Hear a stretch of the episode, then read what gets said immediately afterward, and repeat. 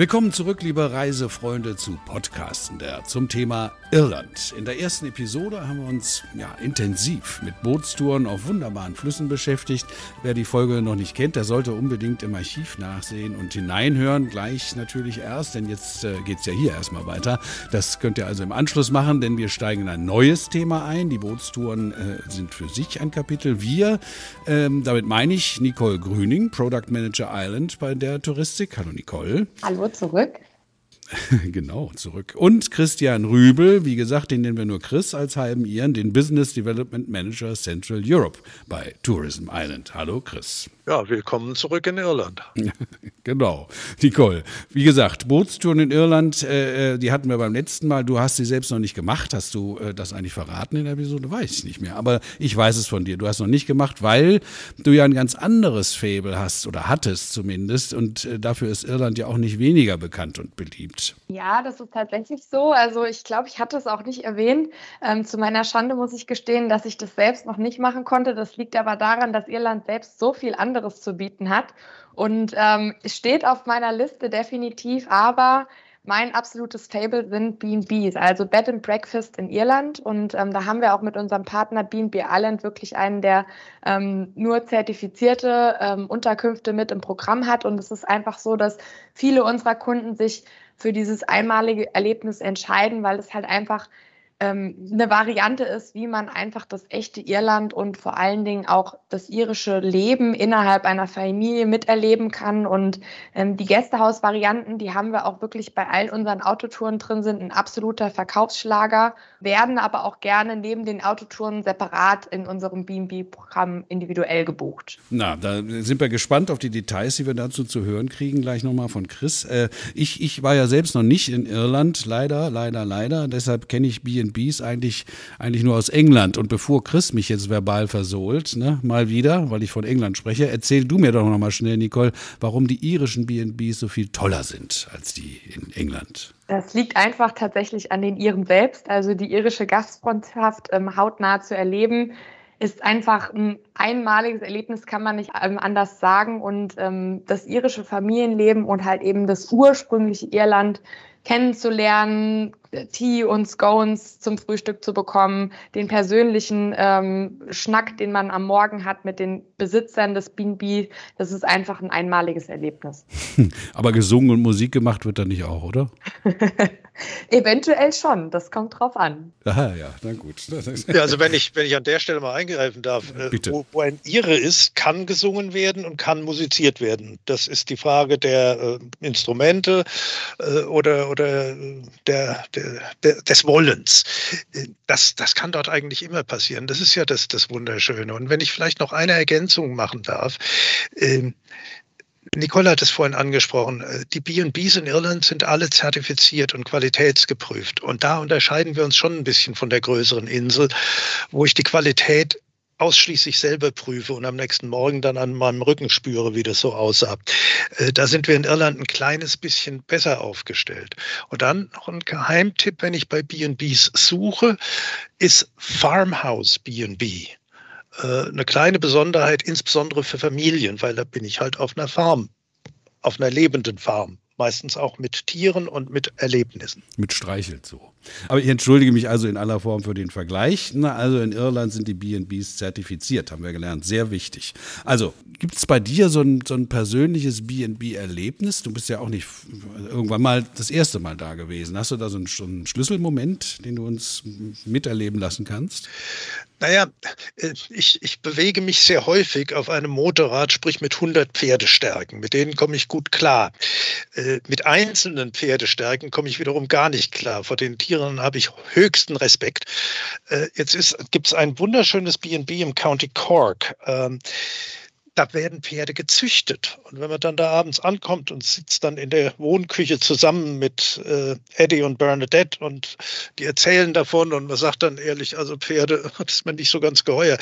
Das führt dann schon mal zu einer nächtlichen Führung durch den Stall, auch mit Hinweisen, da solltest du besser nicht versuchen zu streicheln, der wiederum ist ganz friedlich. Ja, und die da drüben ist hochträchtig. Was dann dazu führte, dass am nächsten Morgen also ein lautes Geschrei und kommt und guckt und so weiter. Die Stute war nicht mehr trächtig und es war ein neues Fohlen geboren. Äh, jetzt muss man dazu wissen, wir haben uns sehr, sehr schön unterhalten am Vorabend und meine Frau, die dabei war, hat auch einen hervorragenden Eindruck gemacht. Das Fohlen war ein Mädchen und heißt jetzt Gabi. das ist ja lustig.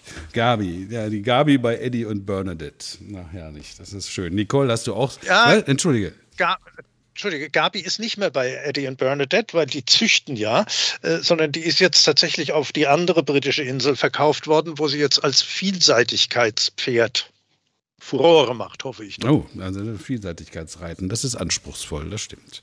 Ähm, Nicole, äh, hast du auch so ein, weil du sagst, du bist ja Fan, eingefleischter B&B-Fan, da muss es auch einen äh, Schlüsselmoment gegeben haben, so ein Erlebnis, wo du sagst, boah, das mache ich jetzt immer. Ja, also ich habe tatsächlich jetzt, also mit einer Gabi kann ich nicht aufwarten. Das, die Geschichte kannte ich auch noch nicht. Also ist überragend wirklich, Chris, muss ich sagen. Ähm, aber ich habe tatsächlich mehrere Erlebnisse und ähm, im Grunde genommen ist es das, was ich eben auch gesagt habe. Also diese irische Gastfreundschaft und diese einmaligen persönlichen Erlebnisse hatte ich zum Beispiel im Norden Irlands, in Port Stewart. Da habe ich mit meinem Mann im Saltwater House B&B übernachtet und da ist einfach allein schon, das ist auf so einer kleinen Anhöhe. Man hat die Klippe mit ähm, dem B&B obendrauf, schaut auf den Atlantik, kriegt ein super Frühstück. Die Besitzerin hat sich da so in ein bisschen so healthy und gesundes Essen ähm, reingearbeitet und hat dann halt diesen super leckeren und gesunden Porridge oder Ex Benedict und man schaut halt aufs Meer und genießt das Essen, kann dann abends noch ähm, schön an den Port Stewart Strand gehen und in Harry's Shack, das ist so eine kleine Hütte wirklich auf dem Strand, super tolles Seafood essen und die Causeway Coast an sich ist eine meiner Lieblingsregionen. Also das ist einfach so ein B&B-Erlebnis gewesen. Das war auch wirklich geschmackvoll, schick und persönlich eingerichtet. Jedes Zimmer hatte so seinen eigenen Charme. Das ist meistens bei den B&Bs so. Also das war einfach ein Erlebnis, was mir sehr in Erinnerung geblieben ist. Und ein anderes war tatsächlich in einem B&B auf Eckle Island. Da hat dann die Besitzerin Ethel meiner Mama zum Geburtstag gesungen, auf dem Klavier gespielt und einen Kuchen gebracht und hat halt einfach dafür gesorgt, dass man sich wohlfühlt und äh, man hat damit nicht gerechnet. Und ähm, Chris sagte ja, das kann passieren, dass dann mal die Musik ausgepackt wird und da ähm, spielte Mary Ann dann, wie gesagt, Klavier und ihr Mann hat dann noch so eine kleine Geige ausgepackt und das war wirklich ein super schönes Erlebnis. Solche Erlebnisse hat man tatsächlich auch in jeder Region Irlands. Also wir haben da ja verschiedene B&B-Varianten, die man buchen kann mit dieser Zertifizierung. Die sind auch eingeteilt wie so in kleine, ich sag mal, Sterne-Kategorien, also drei, vier, fünf Sterne. Und dann gibt es halt Regionen Dublin oder Shannon oder halt so Wild Atlantic Bay in die Richtung. Und da ist wirklich für jeden was dabei. Und diese Erlebnisse, die hat wirklich jeder, wenn er mal so ein B&B besucht hat und übernachten durfte. Hm, hast du denn noch eine Empfehlung so für, Einsteiger? Irgendwas, was du besonders rausstellen würdest, jetzt mal abgesehen von den original irischen äh, Geburtstagsgesängen? Also tatsächlich haben wir noch separat ein Beam-Beam-Programm, was auch nochmal ähm, separat ausgeschrieben ist im Katalog. Das ist das Drumcree House in Ballyvaughan, ist auch wunderschön gelegen, mit Blick auf die Galway Bay, ist im Herzen des Burrengebietes, also super toll, um auch eben in Burren und Connemara Ausflüge zu machen. Das ist tatsächlich ähm, ein deutscher Ehemann mit seiner irischen Frau und die hat ihre Zimmer alle super persönlich individuell eingerichtet und nach ihren Lieblingsblumen benannt. Und da fühlt man sich einfach super wohl. Und das ist definitiv ein Geheimtipp, der auch schon von uns und Familie und Freunden erprobt ist. Toll, persönliche Tipps sind immer die besten. Chris, jetzt haben wir über Bootstouren gesprochen, ausführlich in der ersten Episode. Jetzt so ein bisschen ins BNB-Thema uns reingearbeitet mit tollen Tipps von der Nicole. Was würdest du denn für, sagen wir mal, besonders abenteuerliche Irlandurlauber empfehlen? Gibt es da noch andere Übernachtungsmöglichkeiten der so richtig irischen Art? Naja, da gibt es natürlich jede Menge Dinge. Äh, ein Hinweis, bevor ich zu den anderen Übernachtungsmöglichkeiten komme, ist vielleicht die Art der Fortbewegung. Äh, man wird ja meistens, wenn man so eine, so eine Tour durch mehrere BBs macht, äh, mit dem Auto oder idealerweise dem Motorrad unterwegs sein. Und mein Tipp in dem Zusammenhang ist, lasst euch auf die Insel ein. Plant maximal den halben Tag und dann biegt ihr irgendwo mal rechts ab und fahrt einfach mal drauf los. Und an der nächsten, übernächsten Kreuzung links und durchs Gewerch durch, wie man so in Hessen sagt. Äh, und dann werdet ihr sie sehen, diese, diese Stops Schrägstrich Pubs, Schrägstrich Tankstelle, äh, in die man dann reingeht und sich unterhält und nochmal in das ältere Irland eintaucht. Also die Insel einfach auf sich wirken lassen, und zwar abseits der, der etwas größeren ausgetretenen Pfade. Wo können diese einen dann hinführen? Also es gibt so, so einen wunderbaren Punkt, Fanat Head. Das ist ein Leuchtturm, nicht der nördlichste Punkt der Insel, aber einer der nördlichsten Punkte der Insel, äh, in dem man auch übernachten kann. Äh, das ist also eine, eine, eine ganz, ganz tolle Sache. Und äh, ja, das sollte man sich nicht entgehen lassen. Äh, ein anderer Ort, an dem man jetzt nicht übernachten kann, ist Tor Head, der an der Scenic Route von Ballycastle nach Cushendun in Nordirland ist, wo ich bescheiden sage, das ist Europas schönste Küstenstraße.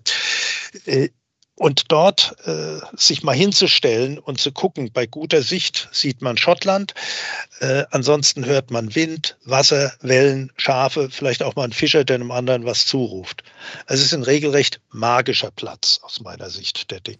Sehr, sehr cool. Also wir haben ja jetzt schon öfter mal von irgendeinem Castle was gehört, Nicole. Also das, das schwebt mir so vor, äh, äh, wenn ich an, an, an Irland denke oder die irische Gastfreundschaft. Kann man in so, so richtig typischen uralten Schlössern übernachten äh, bei der Touristik? Ja, tatsächlich ist es so, dass wir ähm, Schlösser und Herrenhäuser wirklich komplett in Irland verteilt haben und in denen kann man unter anderem auch übernachten. Da sind die Original Irish Hotels, das ist ein Zusammenschluss ähm, von mehreren eben familiengeführten Hotels und Schlössern und Herrenhäusern. Immer eine sichere Bank, die sind auch speziell bei uns im Katalog gekennzeichnet. Da gibt es dann so ein Berliner Hinge Castle in Connemara im Nationalpark oder das Pagnasilla Resort auch mit einem super schönen Wellnessbereich ist auch in, im Herrenhaus am Ring of Kerry oder ein historisches georgisches Stadthaus in Dublin, das Harrington Hall. Dann haben wir in Capra Castle, was wirklich ähm, ein richtig toll restauriertes Schloss ist, in dem man übernachten kann. Und wir haben da eine Autotour, die heißt tatsächlich auch Schlösser und Herrenhäuser wo man nur ausschließlich in Herrenhäusern und Schlössern auch übernachtet. Ähm, wir haben eine Irland Deluxe Tour, wo man ähm, tatsächlich auch zusätzlich noch Übernachtungen im Ashford Castle buchen kann. Das ist eines der Leading Hotels of the World. Und also neben so einem Erlebnis wie in einem Leuchtturm übernachten ist tatsächlich das Erlebnis in einem Schloss oder Herrenhaus Hotel zu übernachten einmalig muss man gemacht haben. Und wenn man dann durch so eine Estate wandert, die ja zum Teil wirklich wie so ein Garten und Park angelegt sind und ähm, da kann man so Sachen wie Fliegenfischen machen oder ähm, Geocaching und sowas. Also das ist einfach schon ein einmaliges Erlebnis und gehört für mich neben dem B&B-Übernachtungen definitiv auch zu einem Irlandurlaub dazu. Also klingt unglaublich vielseitig. Also äh, vielleicht ist das verwegen, wenn ich dich darum bitte, aber könntest du trotzdem nochmal, so wie das eingangs in der ersten Episode ja schon ein bisschen angedeutet hast. Kannst du das nochmal zusammenfassen für uns, diesen Irland-Trumpf? Warum soll ich nach Irland in Urlaub? Ja, mal davon abgesehen, dass es natürlich einfach ein Must-See-Zielgebiet ist, haben wir einfach eine super tolle Auswahl an Hotels, Unterkünften mit tollen Lagen, Restaurants, Wellnessbereichen. Also da sind Top-Wellnessbereiche in den Hotels dabei, auch in solchen Schlössern und Herrenhäusern. Wir haben Ferienhäuser am Meer, im Nationalpark. Wir haben unseren wunderschönen Boots- oder Camperurlaub, bei dem man super flexibel ist. Ähm, man kann edel und extravagant im Schlosshotel oder im Herrenhaus übernachten.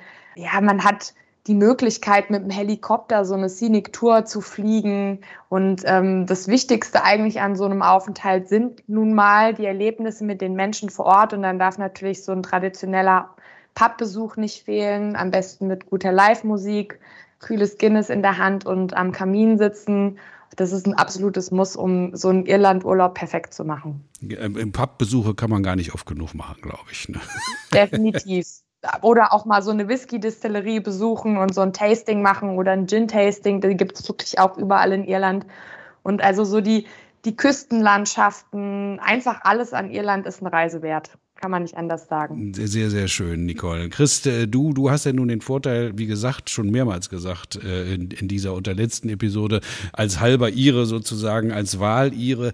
Äh, vielleicht kannst du jetzt noch was draufsetzen. Die Nicole hat es zusammengefasst aus der Touristiksicht, warum man nach Irland fahren sollte. Du als halb Ihre, sag uns doch jetzt nochmal, warum es tatsächlich auch stimmt. Es ist einfach ein völlig anderes Erlebnis. Es ist keine andere Zeit, in die man reist, aber es ist ein anderer Lebensstil, ein anderer Umgang miteinander. Ein deutlich freundlicherer, positiver Umgang der Menschen untereinander. Äh, ich nenne mal das schlichte Beispiel Autofahren, was bei uns mit der hohen Dichtigkeit auch immer mit viel Stress und manchmal auch Aggressivität verbunden ist.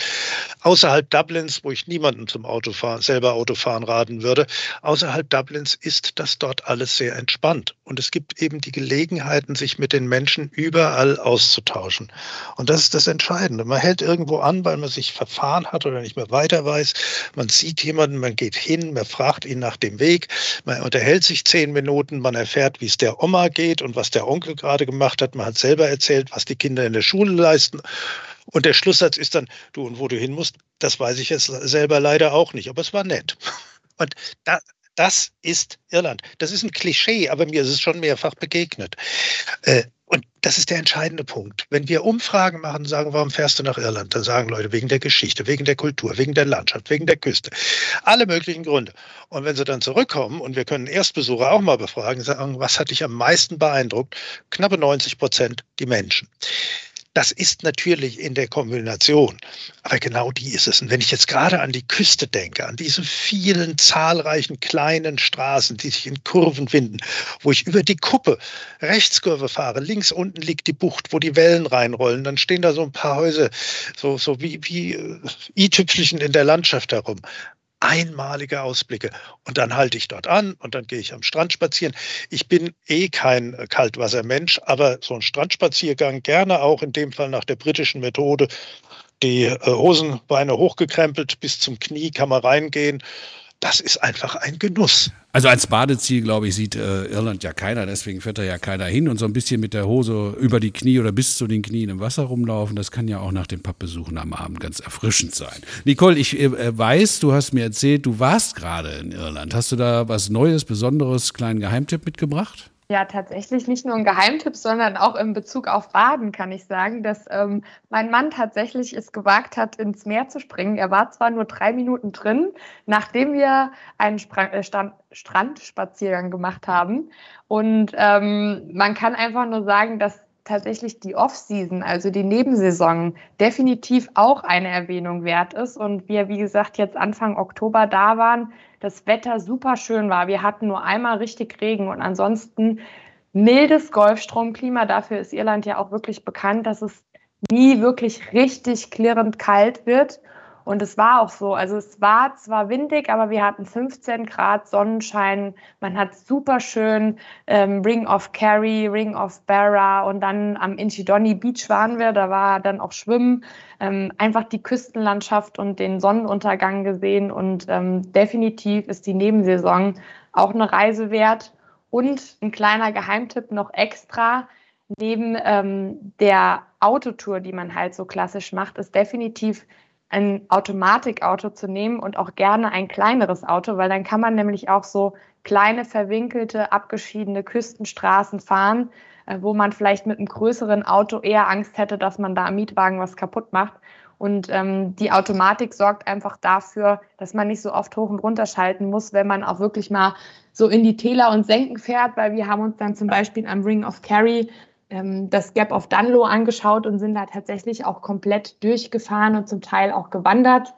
Und um das Ganze noch abzuschließen, kann ich einfach dem Chris nur beipflichten, dass die Begegnung mit den Menschen da einfach das ist, was einen Urlaub ausmacht. Also äh, wir haben ein Foto gemacht und dann kam eine irische Familie, da kam man ins Gespräch und hat dann aus zwei Minuten, können Sie mal kurz ein Foto machen, eine halbe Stunde Unterhaltung gemacht und sich erzählt, wo man herkommt und was man macht. Und ähm, das macht einfach in Irland Urlaub auf und macht es zu einem besonderen Erlebnis, definitiv.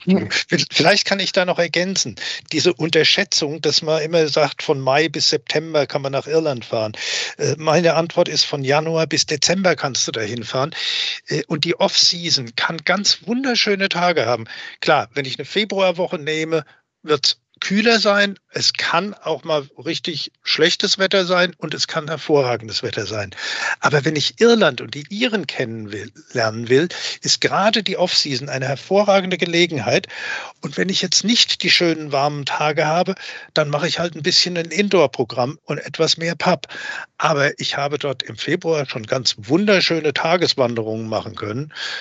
Äh, ja, bisschen frisch, aber beim Wandern wird einem ja warm. Also man soll sich mal überlegen, nicht immer zu der Zeit fahren, wenn andere fahren. Okay, dann sagen wir also Chris und Nicole ganz, ganz, ganz vielen Dank für diese äh, äh, Informationen in der zweiten Episode.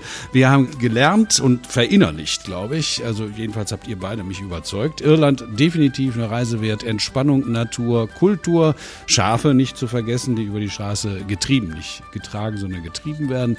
Guinness, Whisky und vor allem nette Menschen. So wie ihr beide. Ich danke euch für die Infos und sage Tschüss, bis zum nächsten Mal. Ciao. Dankeschön. Tschüss.